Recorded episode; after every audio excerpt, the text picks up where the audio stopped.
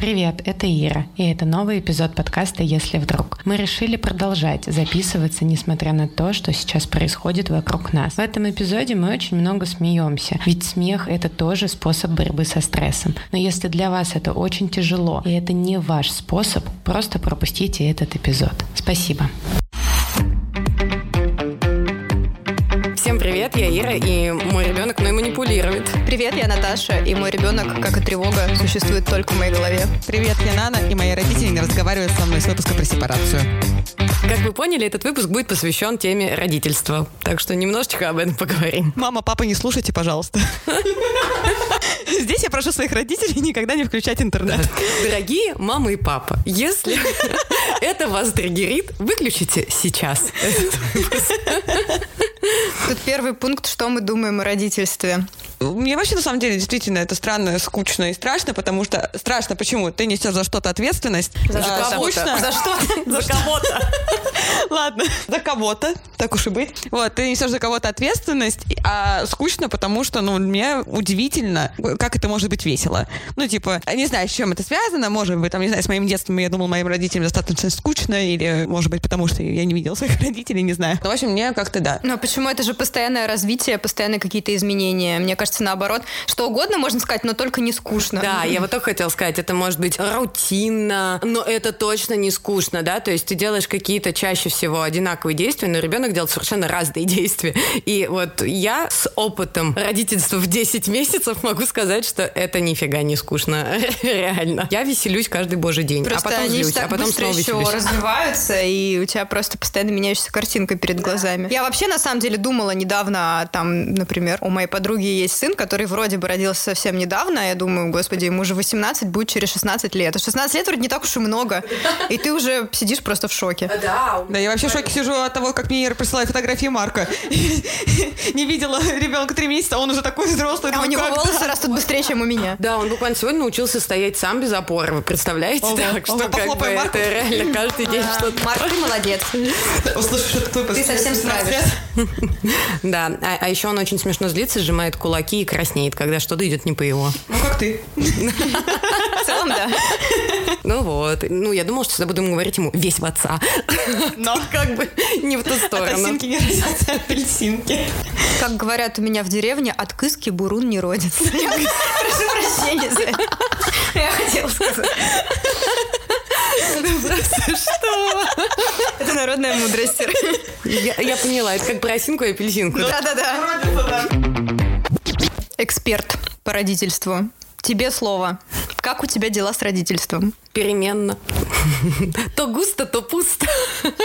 То весело, то грустно. Ой, это, смотрите, рэпчик уже какой-то получается. Мамский мозг да. Нет, на самом деле, если говорить откровенно, то родительство — это довольно сложная штука. И я недавно тут задумалась, когда говорила о даже своем уже прошлом довольно опыте, примерно там, когда моему ребенку было два месяца, я анализировала, что прожила действительно депрессию. И мне в моем родительстве я столкнулась с тем, что мне было очень тяжело, очень плохо. Мой ребенок лежал э, в больнице сразу после рождения, это тоже был огромный стресс. Потом он плохо спал, и был стресс огромнейший у меня. Я там выламывала себе руки, царапала себя, щипала, и действительно стояла около окна с ужасными мыслями. Друг. Да, это было что-то невыносимое, и мне казалось, что, боже мой, как я вообще сделала выбор э, стать родителем? Это же я просто не тяну. Я, ну, я не справляюсь, я даже не представляю, как дальше мне с этим жить, если ему всего два месяца, а я уже в таком состоянии. Но на самом деле мне помогла недолгая, правда, терапия, то есть мне хватило около месяца, да, там, занятий с психотерапевтом раз в неделю, чтобы как-то прийти в норму. Я рада, что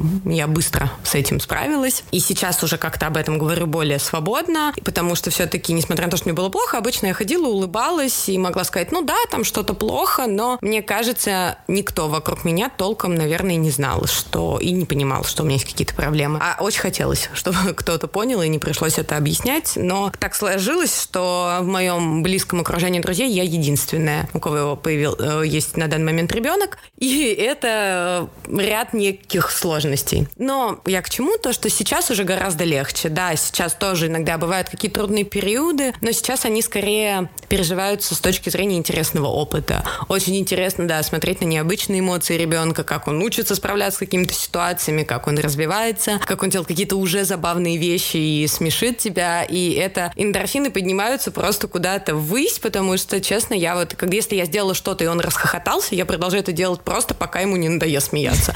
Потому что я от этого ловлю какой-то дикий кайф, и я потом его крепко обнимаю и говорю, я так сильно тебя люблю, и я, наверное, он еще не до конца понимает, что я говорю. И мне так хочется скорее услышать от него, я тоже.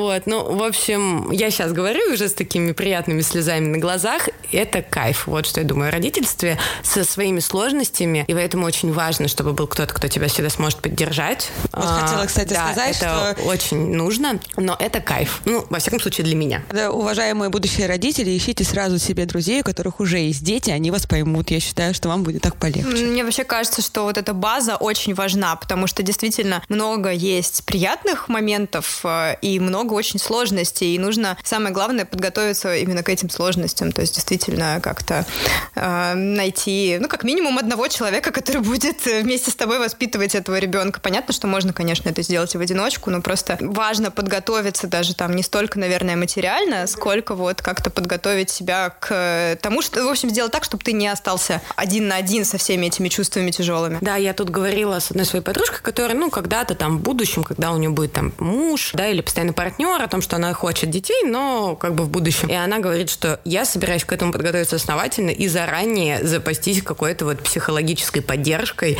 ну, чтобы заранее, Продумано. да, был тот человек, потому что я, например, очень много читала о том, что случается пострадовая депрессия, но, как всегда, ты не думаешь, что она коснется тебя. Угу. Вот. Ну вот как у меня есть история о том, как первая моя подружка, которая родила, я к ней прихожу, мы к ней приходили примерно раз в три недели. Мы тогда еще были молоды, времени было много. Вот. И а, я помню, как я в первый раз к ней пришла, на улице лето, погода прекрасная, я в красивом платье, захожу к ней домой, и я вижу, что она просто зеленая, бело-зеленая. И она гладит вот эти вот ползунки, не знаю, не разбираюсь в детских э, терминах, что-то маленькое. И она гладит на меня, смотрит, мне так страшно за нее стало. И она просто поворачивает глаза и говорит, и как там жизнь? И я, я думаю, неужели это так ужасно, что вот ты... Сколько нам было? 21 год не было, наверное, тогда? Нет. Ну, в общем, молодой возраст был. Вот. И, в общем, я смотрю, думаю, неужели это так страшно, что вот она сидит вся белая, гладит вот эти вот маленькие вещи, и ей, она говорит, в моей жизни ничего не происходит. Я целыми днями вот только с этим ребенком, я думаю, какой ужас, и я ничем не могу тебе помочь. И вот единственное, что я могла, это просто к ней там достаточно часто приезжать, сидеть, потому что, ну, как-то, ну, что я еще сделала? Ничего больше не сделала. Но сейчас прошло уже достаточно времени, сколько лет, пять, и у нее уже второй ребенок, и я видела, что случилось, когда родился второй ребенок. Она одной рукой готовит, второй рукой гладит, третий бегает, четвертый орет на старшего и говорит, не трогай, Паша, что ты там сделал? То есть у нее уже этот стресс прошел. Она просто впервые с этим встретилась, и никто, видимо, не рассказал, не показал, что это надо пережить, спокойно к этому отнести, все будет хорошо. Это стресс от того, что ты маленький ребенок, ты не знаешь, что с ним делать, ты все время переживаешь, боишься, но это все проходит, и потом наступает, да, вот как говорит Ира, приятный момент. Моя подруга, которая родила первой из своей дружеской компании, когда ей было особенно плохо, вот в первые месяцы, и все ей сочувствовали, она говорила, ничего страшного, потом вы родите и будете мучиться с младенчиками, а мой уже вырастет, и я буду уже такая матерая. Так что ну, да, действительно. в этом есть резон. Не, а на самом деле поддержка друзей очень-очень э, важна, и для меня это было тоже, потому что я помню, как мне было плохо, я позвонила своей маме и говорила, мама, мне так плохо, я больше не могу. И мама мне сказала, ну потерпи. И я бросила трубку. Я просто не могла, не могла это слышать.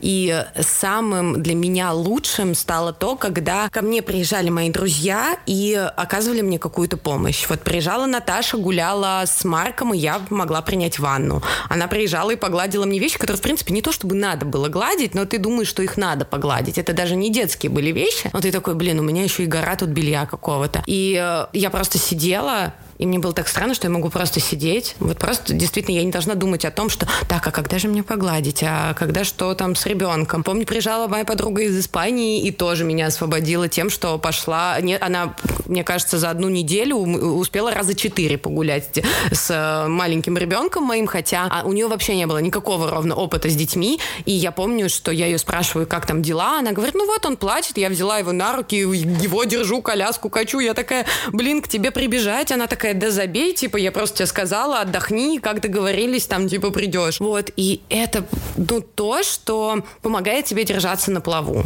да, когда кто-то может прийти и принести тебе еды, просто приехать, просто с тобой помолчать, или сказать, давай я его покараулю, а ты поспишь. Ну, или просто давай я тебя за ручку подержу, я не знаю, хочешь поговорить, поговорим, не хочешь говорить, не будем говорить. Потому что, когда э, твой, твой мир изменился вот так вот резко, да, э, как ты правильно, Нан, сказала, то, что ты ответственный за другого человека еще, ты просто не думаешь о том, чтобы самой позвонить и попросить этой помощи. Просто у тебя в голове даже мысль не успевает такая пройти, и поэтому, когда ты ее вдруг получаешь, ты понимаешь, ты только тогда осознаешь, насколько сильно ты в ней нуждался.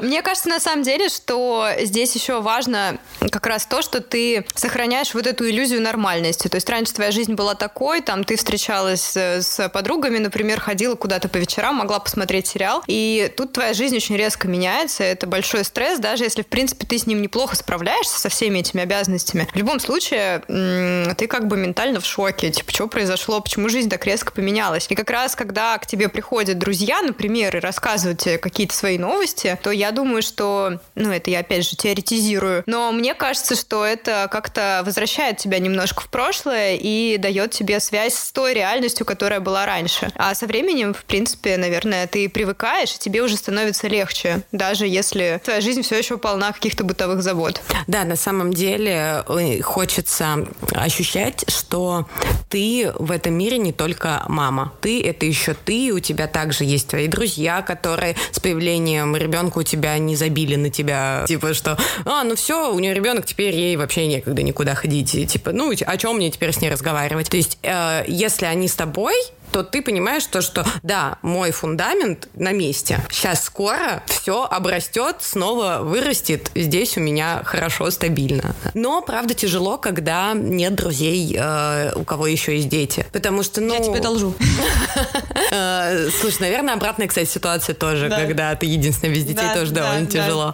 Потому что я иногда думаю, ну да, у меня миллиард тысяч видео с моего ребенка, я не могу рассылать их просто бесконечно. Ну, типа, я не могу написать обычно обычно друзьям, а что вы делали, когда ваш ребенок не спит всю ночь? Uh-huh. Да, или типа, а какие средства от прорезывания зубов вы знаете? Ну, как бы, да, то есть, когда тебе не с кем поделиться, то кто тоже чувствовал Понимать, это все, да. да. А это тоже тяжело, несмотря на то, что у тебя могут быть супер понимающие друзья и супер поддерживающие, но так как у них нет похожего опыта, и, ну, как бы ощущаешь себя немного одиноким. Ну вот тут видишь, а есть другая сторона, например, я человек, который не хочет детей, не собирается их рожать, а все мои подруги с детьми, у них семья, и то есть я тоже иногда себя чувствую, ну не одинокой, конечно, я их не понимаю. Я не понимаю ваших проблем. У меня таких проблем нет. Они не понимают моих. И мне все время кажется, что у вас есть ребенок, вы родители. Вы реально выше меня на ступень, ну, грубо говоря. И вот все, любая другая моя проблема по сравнению там с той ответственностью и с вашей каким-то жизненным опытом, это ничего. И то есть, типа, из серии я прихожу к Ире и говорю, Ира, меня парень бросил. Он говорит, у меня ребенок третий день не спит, и я не сплю. У кого там, типа, да, проблема сложнее? Конечно, у Иры. Ну, то есть, и ты тоже сталкиваешься с этим, что у вас есть такой дисконнект. Но я потихоньку возвращаюсь к тому, чтобы не замечать этого. Вот, и не думать за других людей, кстати. Это тоже очень важно. Что заставило тебя принять решение не заводить детей? Не знаю, я как-то часто об этом думаю. И, ну, вероятно, от того, что я жила в такой... Сейчас опять мама, папа, не слушайте это. Вот. Не знаю, сейчас надо подумать теперь, как это грамотно сказать, чтобы сейчас вот меня никто не захейтил опять. Хейтеры всегда будут хейтить. Вот. Наверное, от того, что я думаю, что у меня было не очень счастливое детство, потому что мной никто не занимался, грубо говоря. И потому что мои родители жили жизнью, да, моя мать путешествовала, работала, мой папа веселился, работал, и мной не занимались. Но я хочу жить так же. Я хочу веселиться, работать, э, кайфовать, и я не хочу, чтобы мой ребенок жил так, как жила я. Вот, наверное, так. И я тут недавно прочитала книжку, где была фраза, что детство это то, чего никому не пожелаешь, особенно человек, которого любишь. И то есть я не хочу, там, типа, чтобы у моего ребенка было детство как-то так. Хотя вот не сказать, что оно у меня было травмическим, нет, меня никто не бил, не обижал. Ну, то есть вполне себе там детство среднестатистического человека, но я типа не хотела бы. То есть ты думаешь, нельзя совместить веселую жизнь и ребенка? Нет, можно, но вот он получится такой, как я. Вот, поэтому... Интересно, конечно. Но ты вообще-то хороший человечек, так что зря ты, конечно, не вижу каких-то претензий. В чем вообще проблема? Ну да, но все равно это травмирующе достаточно, я считаю. Тебе одна проблема, ты скорпион.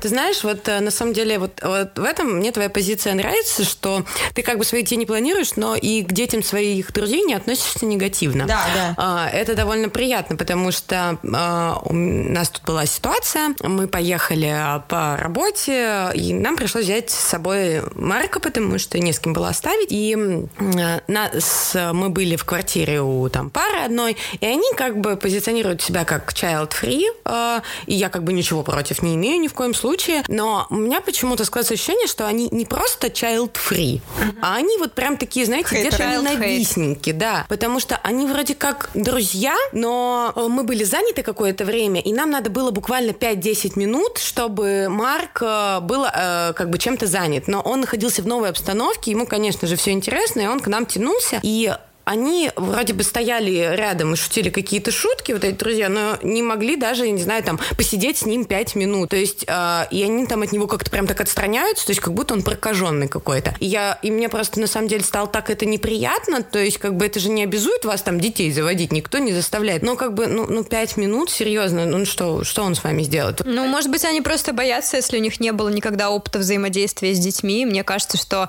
часто такое бывает, что людям кажется, что это это так ответственно. Да, да, да. Типа, что я сейчас просто он взять. сидит передо мной пять минут, и он сейчас вот нечаянно пополз, а я ему жизнь стену, а я, да, а я не, не уследила. Это, мне кажется, больше страх. Ну, не знаю, может быть, но мне было довольно странно. У меня была история про то, как у меня день рождения, и ко мне пришла подружка поздравлять меня с ребенком. Ну, там, с мужем, с ребенком, и я, я не знаю, что я даже чувствовала того, что в этой квартире маленький ребенок. типа, я сижу, смотрю, ну, то есть я, опять же, это ребенок моей подруги, я его люблю, это безоговорочно безоговорочно, просто потому что так вот есть.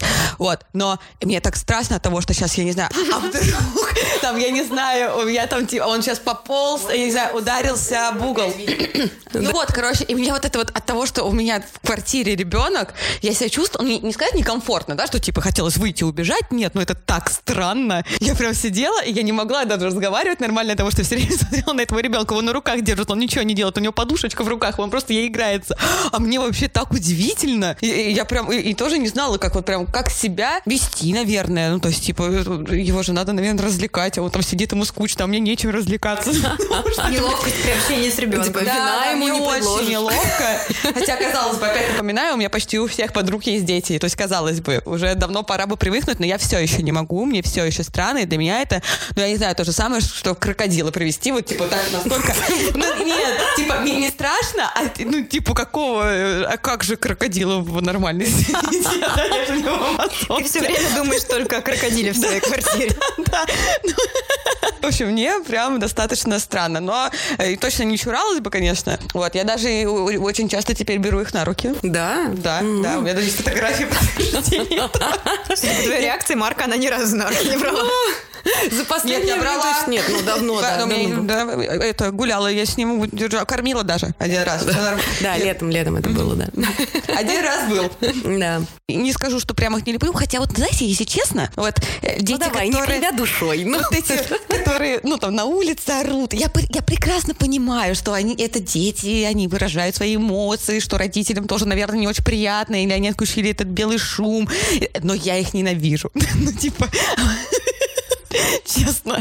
Ну, я, это так же, как вот я вот прекрасно понимаю мам, которые берут с собой их в торговый центр, то, что их не с кем оставить, но я их ненавижу. И типа, почему? Ну, там ребенку уже тяжело. Да, я, я, я понимаю все, но тебя это напрягает. Но я молчу, молчу, ничего не говорю, потому что все ясно и понятно, вот, но странно, конечно. Слушай, ну и родители это реально тоже напрягает. И, ну, просто иногда бывают реально безвыходные ситуации. Вот, потому что мы тоже напрягаемся, но как бы... И а нам еще хуже, помимо того, что мы сами напрягаемся, нас это раздражает, ты еще чувствуешь какой-то стыд а, за то, что ты причиняешь дискомфорт да, еще да, куче да. Э, людей, и это прям а, как бы на тебя прям давит, давит, и такой, ты становишься все такой раздражительный, и можешь еще там что-то на ребенка сказать, это да, это такое себе не самое приятное. У меня была история про то, как вы сейчас будете ну, смеяться, наверное. Но... Короче, стояла я в магазине в очереди. Там мальчик с мамой стоит. Впереди меня мальчику, ну я не знаю сколько, ну лет, ну 8. Ну такой, достаточно взрослый. И, значит, пока мы стоим в очереди, а это, ну, длится достаточно долго, ну, там, для меня, по крайней особенно в тот момент, это, ну, пусть будет от 3 до 5 минут. И, значит, и все это время он говорит, мам, дай 10 рублей, дай 10 рублей, дай 10 рублей, дай 10 рублей, дай 10 рублей. И ты как будто бы сама в детстве в той игре, когда вы должны друг друга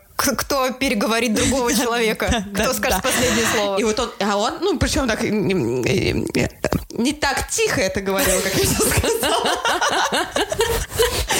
Достаточно эмоционально. И он менял интонацию, типа, то он ныл, то он там прям громко говорил. Вот. И я, я стою, я думаю, как мать ничего ему не говорит? Почему ты молчишь, женщина? Я, ну, первое время я думаю, что, типа, у тебя мать, она сейчас скажет. Ну, она типа, просто прикидывала, что это не ее ребенок. Она просто, мне кажется, включила белый шум, она, она, она возможно, она реально не реакция, слышала. Да. Есть вероятность. И я смотрю, и я все больше злюсь. злюсь Дала бы ему 10 рублей. Не жалко, что ли? Нет, я бы дала ему 300 рублей, были бы они у меня, честно, лишь бы он замолчал. Короче,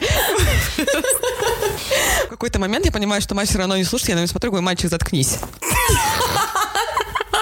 И, ребят, он заткнулся. Я думаю, что все люди в этом магазине сказали мне спасибо. Ну, потому что это было больше невозможно.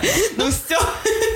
И мать тоже ничего не сказала, потому что, не знаю, возможно, она услышала и в голове мне похлопала, но не могла показать этого. Возможно, действительно не слышала, но э, итог-то был хороший-хороший. Мальчик заткнулся. Мальчик, прости меня, но это было невыносимо. Но мне прям тяжело, все. Я понимаю, что он маленький ребенок, и, возможно, он играется или еще что-то, но я стою. Ну, типа, я не виновата я стою.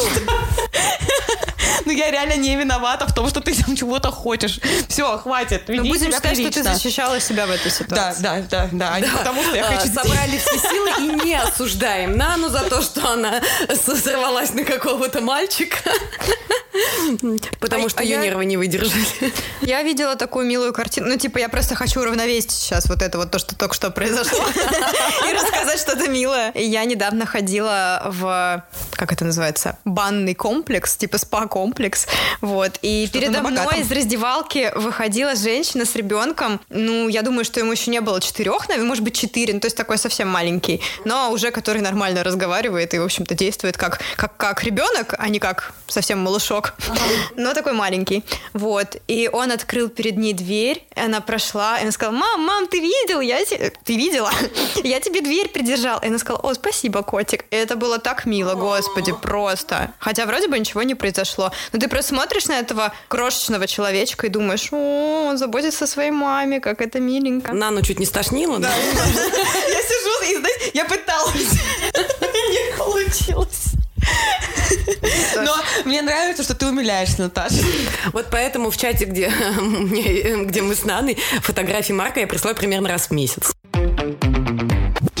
Я вообще хотела сказать, ты говорила, что пришла э, к тебе подружка на день рождения с ребенком, и хотела сказать, что это один такой из, ну не то чтобы, может быть, даже минусов, одна из больших сложностей родительства – праздники с детьми. То есть куда-то выбраться становится гораздо сложнее, особенно когда вы хотите выбраться вдвоем, как два родителя. Потому что если вам очень повезло, и у вас есть бабушки, которые готовы всегда сидеть, это прям приятно. Но в нашей ситуации бабушки работают, и поэтому они не всегда могут посидеть. И мне вот, например, например, часто приходится аж за месяц договариваться, согласовывать даты, чтобы мы могли вдвоем куда-то выйти. И вот это, да, доставляет какой дискомфорт. Я на самом деле уже думаю пересмотреть немного свой бюджет и понять, от чего я могу отказаться, в пользу того, чтобы поискать няню на несколько там часов через какие-то сервисы, да, там, там раз в неделю, чтобы мы могли вдвоем куда-то выходить и перезагружаться как-то именно совместно, а не поодиночке. Потому что сейчас весь наш досуг разделился. То есть ну, Саша у меня ходит отдельно со своими друзьями,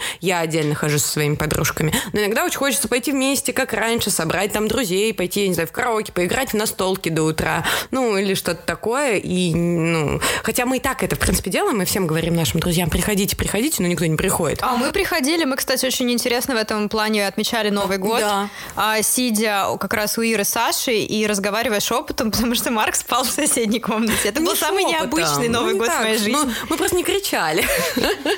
Ну и не шепотом. Мы очень тихо не кричали. Знаете, я вот пока Ира говорила, думала о том, что вот, например, я помню свое детство, меня все время брали на все дни рождения, на все тусовки, но я Поэтому была... ты такая компанейская. Но это было, да. видишь, детство, которое ты помнишь. То Да. есть я не могу сейчас 10-месячного Да, да, ребенка да. с собой взять. А, я потом подумала о том, что, во-первых, я была примерно, наверное, почти самая младшая, и типа там были уже дети, которые меня развлекали. То есть чуть- чуть-чуть надо подождать, чтобы как раз у всех остальных появились дети, и уже можно было бы Ну, всем тогда скопом... получается, что это мой ребенок будет всех развлекать. Потому что он будет ну, постарше. я думаю, может, он будет любить детей.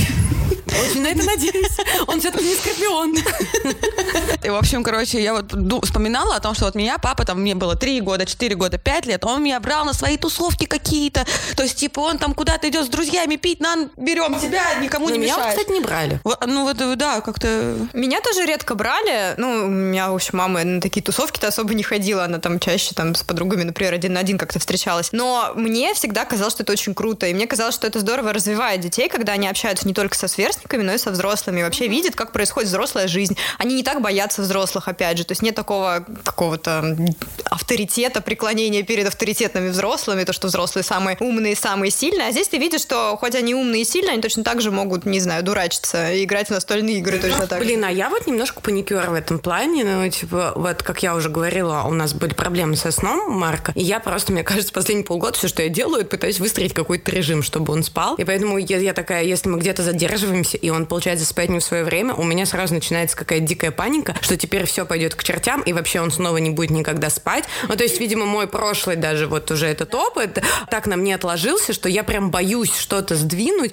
хотя я каждый раз я говорю, блин, как клево реально взять его с собой. Ну, в дружественную, во всяком случае, атмосферу, не так, как мой наш последний была вылазка, про которую я сказала, ну, то есть, где там нормально будет относиться к моему ребенку, могут его на ручки взять, да, или там с игрушкой с ним поиграть, всем, ну, типа, нормально. Но я лично, видимо, сама где-то внутри боюсь вот этого сбоя какого-то режима, то никак это не переборю, хотя хочу. И вот я как-то вот пытаюсь э, это все соединить, э, помирить, но пока у меня плохо Мне получается. кажется, это такая штука, когда ты вынужден больше планировать из-за того, что ты уже не можешь делать спонтанно, но это планирование, оно тебя тоже убивает в какие-то моменты, потому что ты очень боишься отступить от плана. Да, все, что связано, короче, с ребенком, это реально какой-то становится план, то есть встречи с друзьями планируются довольно надолго, я больше не могу там в моменте взять и выйти, пойти погулять, хотя часто это очень хочется, но вот как бы сейчас у нас э, с э, Сашей стала ситуация, что он больше работает из дома, и поэтому есть какая-то возможность мне выходить куда-то чаще, за что ему, конечно, спасибо большое, но все равно все какие-то там встречи я как бы планирую. быть да. спонтанным.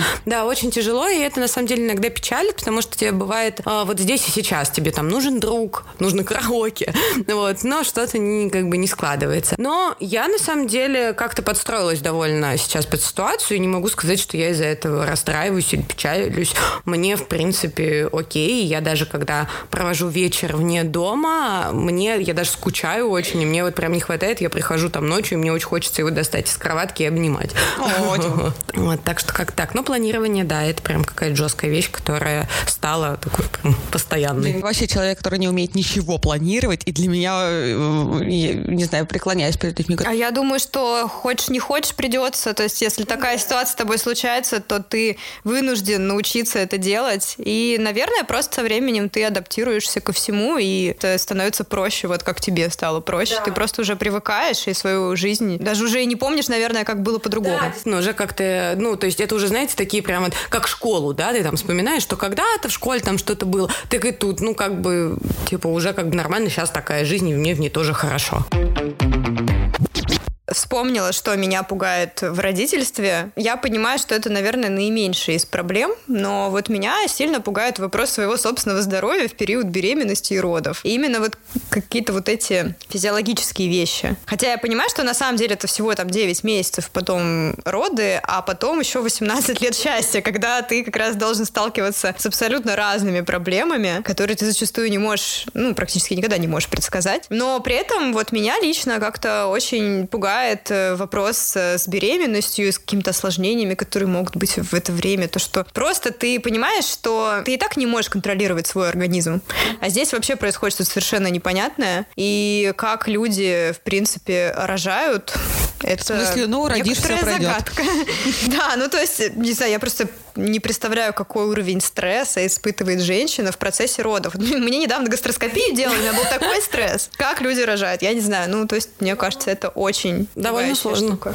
Да, я, я слышала, что это непросто, да-да. А Я, кстати, слышала про то, что, типа, надо реально посмотреть своему страху в глаза, прочитать по это, посмотреть вот эти видео родов. Ну вот я никогда не, смотрела. Я но- не делала такого, и честно, я радуюсь. Я, кстати, считаю, что самое важное в этой ситуации это на- э, найти хорошего врача, действительно, да, вот, ну, и тогда все становится гораздо лучше, потому что мне, например, в этом плане повезло, и я считаю свой опыт родов довольно позитивным, да, то есть я реально, я после родов такая, могу еще, давайте. Ну, то есть, типа, у меня настолько осталось чисто позитивно, потому что меня подходили, гладили, говорили, ты моя хорошая, рыбочка, вот тебе водичка, вот в трубочку подыши. Ну, с одной стороны, наверное, да, это вот опять к вопросу о том, что важно найти поддерживающих людей. С другой стороны, я думаю, вот даже твоими родами, например, то есть у тебя после этого не очень понятно, например, что с ребенком. Если твой ребенок попадает в больницу, и ты не понимаешь, чего ждать, то есть мне кажется, это такой дичайший стресс. Это да, это точно.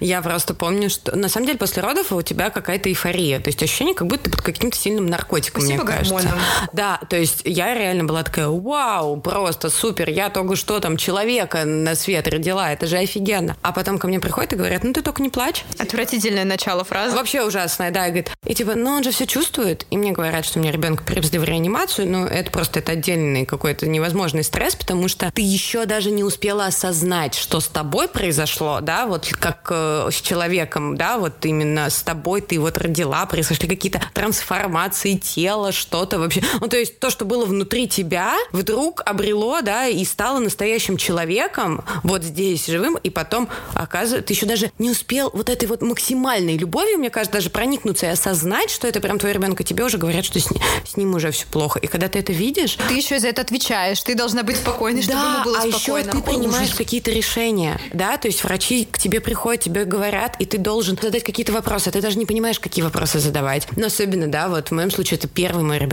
я не знала, что происходит вообще. Это вот это ужасный просто стресс, не, ужаснейшее состояние, это очень тяжело и, наверное, невозможно предсказать. Вот. э, я, кстати, вот ты говоришь, что ты там этого боишься, ты не страх. Я, например, вообще ни о чем об этом не думала, да, но вот со мной это случилось. Я как бы это пережила. Все мои страхи с родительством связаны с тем, что вот ему будет 13, и он хлопнет дверью. Или приведет э, девушку, и я такая, а как вообще на это реагировать? А, Да, я а- хотела только сейчас а сказать, вот что типа потом- самое страшное будущее. да, а потом мне кто-то скажет, что он курит за гаражами, и я такая, типа, ну, я вроде тоже так делала, а а мне как на это реагировать?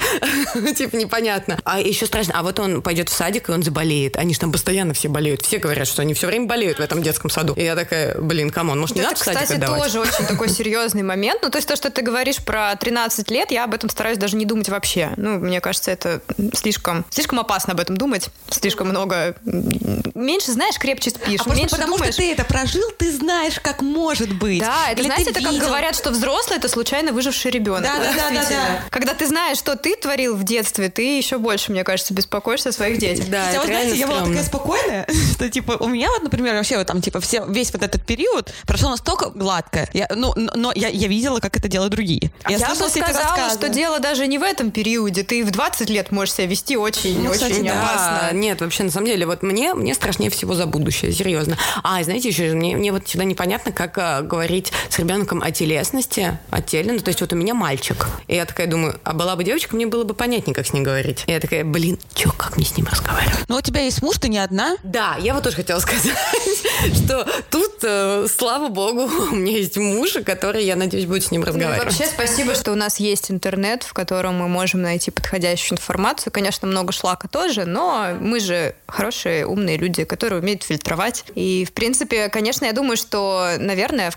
каком-то смысле нам проще, чем нашим родителям. То есть мы всегда можем посмотреть примеры других людей даже на личном опыте. То есть, к примеру, сейчас вот все эти форумы, какие-то чаты а, мамские, да, где ты можешь просто спросить совета. А раньше у людей такой возможности не было. Нужно было выходить на улицу и знакомиться с мамами, которые гуляют на одной детской площадке с тобой. Что, собственно, А с кстати, другой не очень плохо, я стороны- считаю, но...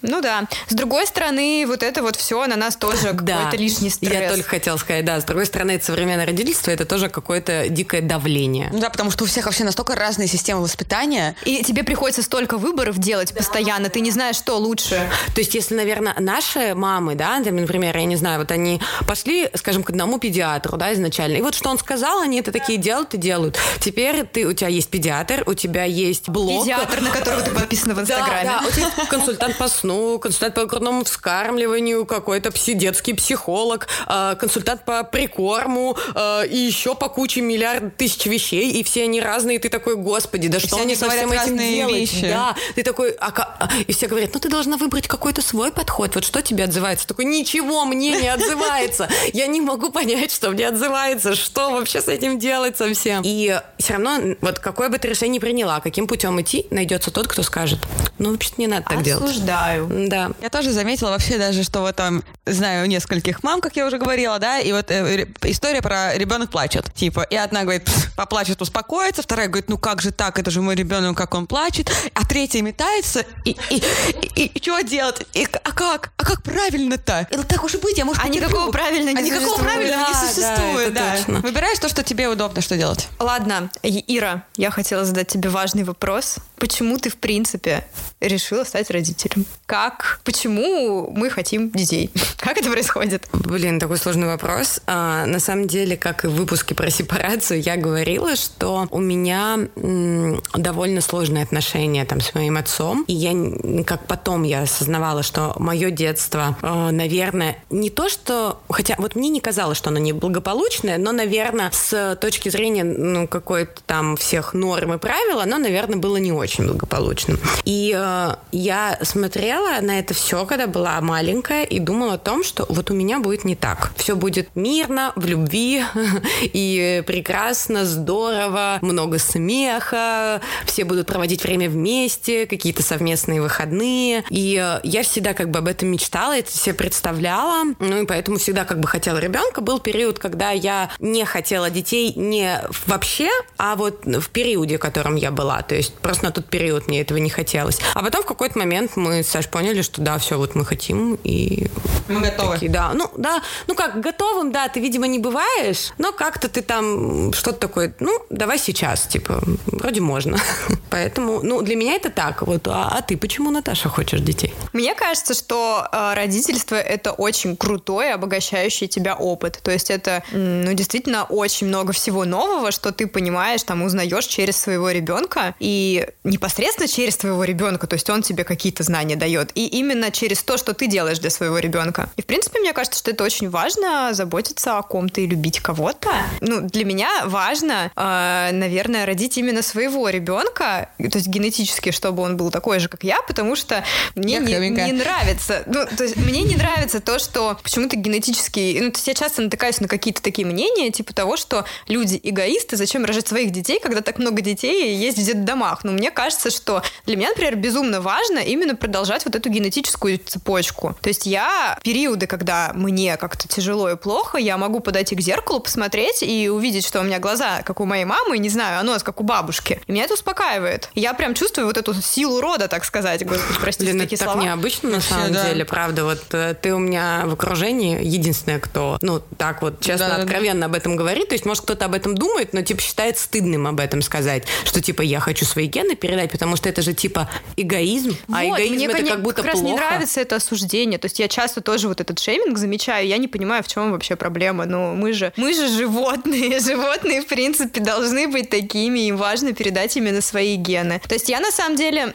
очень положительно отношусь к тому, что люди берут там детей, усыновляют, к примеру, но мне кажется, что это совсем другой опыт. То есть мне раньше почему-то как-то казалось, что это какие-то альтернативы, допустим, если ты не можешь родить своего ребенка, ты можешь взять ребенка из детского дома, а сейчас мне кажется, что это совершенно разные опыты. Потому что, когда ты берешь ребенка из детского дома, ты как будто бы ты помогаешь другому человеку, да. это скорее про какую-то помощь. Угу. А свой ребенок это все-таки что-то совсем другое. Не могу даже до конца. Это твое желание, наверное. Ну, взять ребенка из детдома это тоже твое как бы желание, да, но, во-первых, это связано с рядом сложностей именно психологических, как для тебя, так и для ребенка, да, и для создания какого-то климата положительного для него. Это, правда, совершенно другой опыт, потому что это ты должен, ну, то есть, на мой взгляд, когда ребенок растет внутри тебя, первые там 9 месяцев, ты уже с ним на какой-то связи, да, становишься. И э, природой так задумано, что вот это появляется э, безоговорочная любовь, да, она вот случается, потому что это твой ребенок, да, вот все вот эти гормоны туда-сюда. А тут ты, получается, э, как бы заставляешь свой организм работать в ту сторону, чтобы также полюбить и принять этого ребенка также безоговорочно и также на его какие-то э, выпады, я не знаю, плохое поведение, истерики реагировать вот все с той же любовью, как и именно своего генетического ребенка. И к этому надо быть, мне кажется, очень готовым, надо быть морально очень сильным, ведь не зря школа родительства, да, есть для этого, потому что, мне кажется, это колоссальный труд, и просто я такими людьми, честно, восхищаюсь, потому что это, ну, это большая работа. Есть родители, которые не могут иметь детей, и они берут их из детского дома, и они вот эту всю любовь, которую они не могут вложить в своего ребенка, они вкладывают. Да. То есть, да, а если есть родители, у которых есть свои дети, они берут другого, это другое. Да, это уже вот это вот две ситуация, разные да. такие ситуации. То есть, как бы в первой ситуации еще я думаю, как раз-таки вот это вот ты перекладываешь, и она примерно такая, ну, не понятное дело, да, что не генетически, но она есть. А вот в случае, если ты берешь ребенка, потому что у меня есть возможность, это чуть-чуть другое, вот это уже, да, больше помощь, наверное. Да, это сложнее. Но вообще, на самом деле, при любом раскладе э, растить ребенка с помощью гораздо проще и лучше, чем если как бы ты там справляешься со всем этим в одиночестве. И я хотела как раз сказать, что очень здорово, что сейчас, э, так сказать, появился тренд на осознанное отцовство. То отцы сейчас более стали вовлеченные во весь этот процесс, потому что, ну, в моем детстве мало у кого папа проводил с ребенком много времени, да, и... Особенно в детстве, то есть там как-то, да. мне кажется, с 7 лет папа еще появляется, а до да, этого... а до этого вообще, да. И а сейчас они это как-то действительно, ну, не знаю, и модой навеяно, да, и, может быть, у них что-то в головах там у всех поменялось, как-то эволюционирует. Так. Ну, кстати, возможно, они же тоже, может быть, от своих отцов не получали и поняли, что, типа, я хочу, чтобы моего ребенка было по-другому. Это ну тоже да, очень то есть важно. это, это социализация, просто раньше не было принято, сейчас э, становится да. более-менее принято, и слава богу. Да, я согласна, потому что даже я вот смотрю на своего мужа, как он проводит с Марком время, и мне прям вот очень, на самом деле, это приятно и радостно, то, что он его не боялся маленького, я не знаю, э, не убегал, когда надо было сменить ему памперс, да, там, или еще что-то. Да, и не говорит, что ты женщина, это твоя работа. Да, да и насколько серьезно это помощь женщине. Да, вот действительно, то есть это... Я опять а... сказала нелюбимое слово «помощь».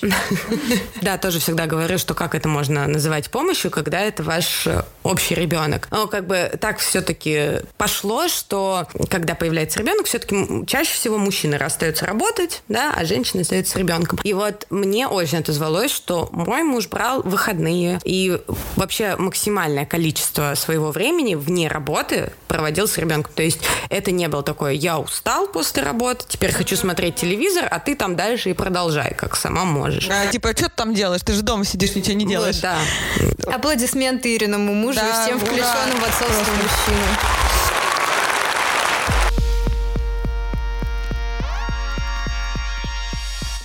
Это Суровская, и это «Вопрос-вопрос». В этой рубрике я задаю вопросы, к которым никто не готовился. Сейчас задам вопрос. В нем можно выбрать только один вариант, и нет никаких полумер. Тревожно. Волнуюсь. В общем, представьте, вы обязаны завести ребенка, и у вас только две опции. Вы делаете это в 18 или в 45. Что вы выберете? Но основываясь не только там на биологических да, штуках, но и с точки зрения родительства и воспитания. Я сейчас думаю, что в 18. Надо объяснять, почему. Если надо, да, обосную.